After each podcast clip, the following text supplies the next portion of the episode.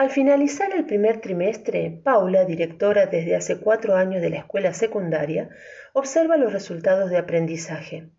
Le preocupa que las notas de historia del segundo año son muy bajas.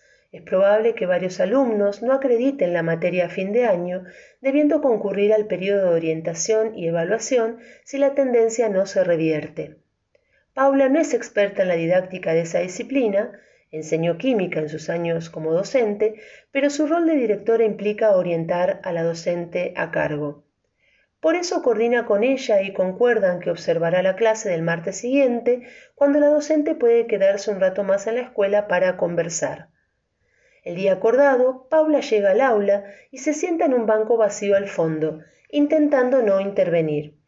Luego de unos minutos, en los que los alumnos se acomodan, la clase comienza con una explicación oral breve de la docente en la que plantea el tema del día, conectándolo con lo visto anteriormente.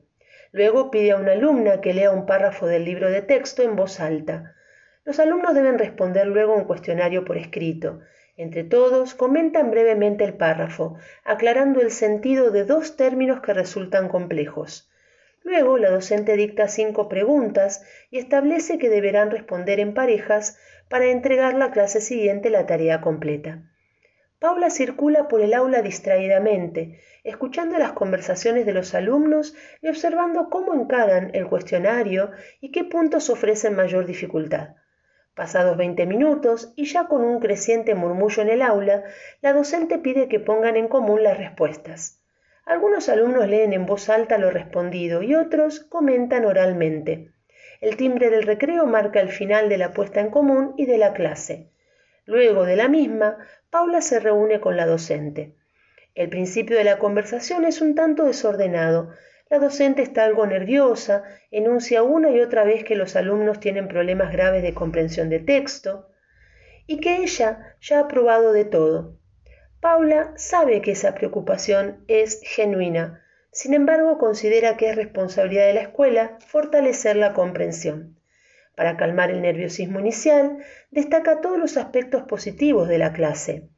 La clase inició con una presentación que conecta el tema con los temas anteriores, las preguntas planteadas fueron muy pertinentes y estaban bien formuladas, las consignas permitían a los alumnos construir una interpretación sobre el texto en lugar de copiarlo de manera directa, se mantuvo un clima distendido y con participación activa de varios alumnos, la puesta en común final permitió discutir sobre uno de los puntos que más dificultades tenía para los alumnos. Luego, la directora plantea algunas preguntas para que la docente pueda explicar los objetivos de aprendizaje que se había planteado. En función de esos objetivos, piensan juntas estrategias para fortalecer el aprendizaje y detectan algunos puntos a mejorar. El único recurso que han tenido los alumnos es el libro de texto, dado que las preguntas buscaban establecer relaciones y que existe una preocupación respecto de la comprensión lectora, sería bueno sumar otros recursos. Quizás textos complementarios podrían ayudar en la comprensión. También podrían incorporarse videos para que los alumnos conozcan mejor el contexto del tema trabajado. Paula y la docente acuerdan que si la comprensión lectora es algo a fortalecer, debe trabajarse sobre eso en el aula fuertemente. Quizás sea necesario plantear un trabajo más profundo sobre los textos y apoyarse en recursos de otro tipo que favorezcan la comprensión. Las TIC dan buenas oportunidades para ello. En la ronda de discusión siempre participaron los mismos alumnos, quedaron sin voz los más tímidos y de peor desempeño. Es necesario diseñar estrategias para dar voz a todos. Quizás se podría pensar en agrupamientos variables de manera de poner a trabajar a los alumnos colaborativamente.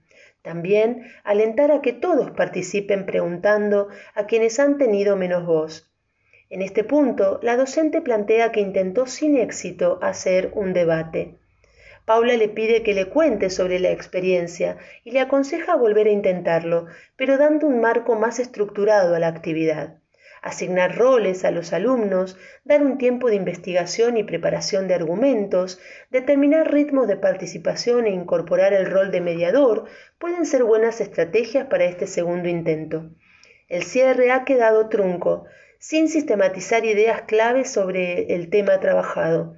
Es necesario dejar por escrito algunas ideas para que los alumnos puedan apuntarlas y que así pasen a formar parte del material de estudio.